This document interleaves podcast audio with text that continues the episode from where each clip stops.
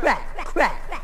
Look, there are four, four Earth beams down there, there on that Earth landing, landing strip. Let's beam, the beam them aboard.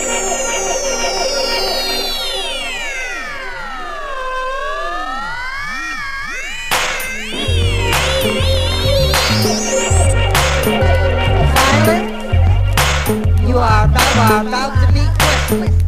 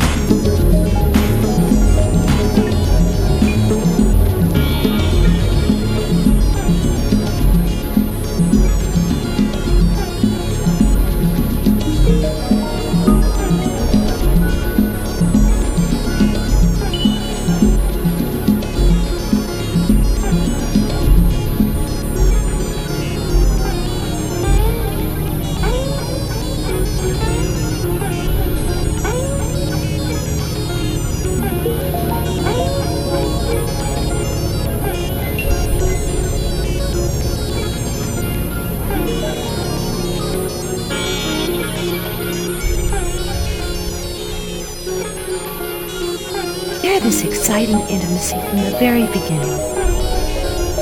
Enter into a world of perpetual delight, enriched by a joyous and fulfilling sex life. I am a woman, a sensuous woman, without those preconceived notions that have been stumbling blocks to my own sensuality. I have learned to make use of all my body in total preparations for making love. The heightened appetite and sensitivity, the desire to give, but most important, I have gained the ultimate knowledge of my own sexual skills. To become aware of my own sensuality, I first become fully aware of my own tactile sense. In dim light, I close my eyes and remove my clothes. Masturbation is a sweet and necessary physical endeavor, a self-induced experience that deepens and prolongs the pleasure that's the basis for full sexual stimulation. I've learned from masturbation to have several orgasms with my partner in the time it first took me to feel only the initial glow of arousal. I pick a time when I'm assured of lengthy privacy. I remove my clothes and sprawl on my bed. Close my eyes, letting my own fingers explore my sensitive areas, questioning. The head of my clitoris is ultra sensitive. Mm. But there begins to be a warm feeling. It prickles when I rub the shaft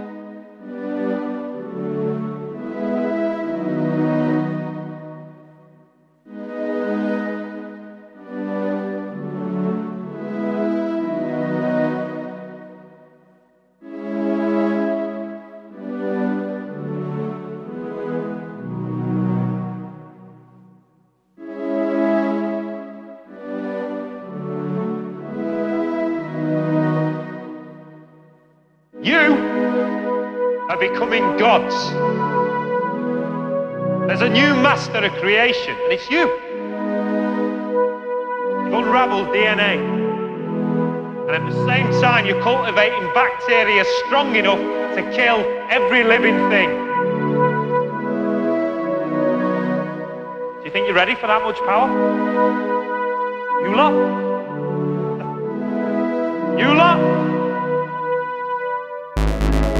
Cheeky bastards. You're running around science like kids with guns, creating a new world while the world you've got is stinky. Come on. Hands up. Hands up anyone who thinks you've got it right. Yeah, there's always one. I can see you.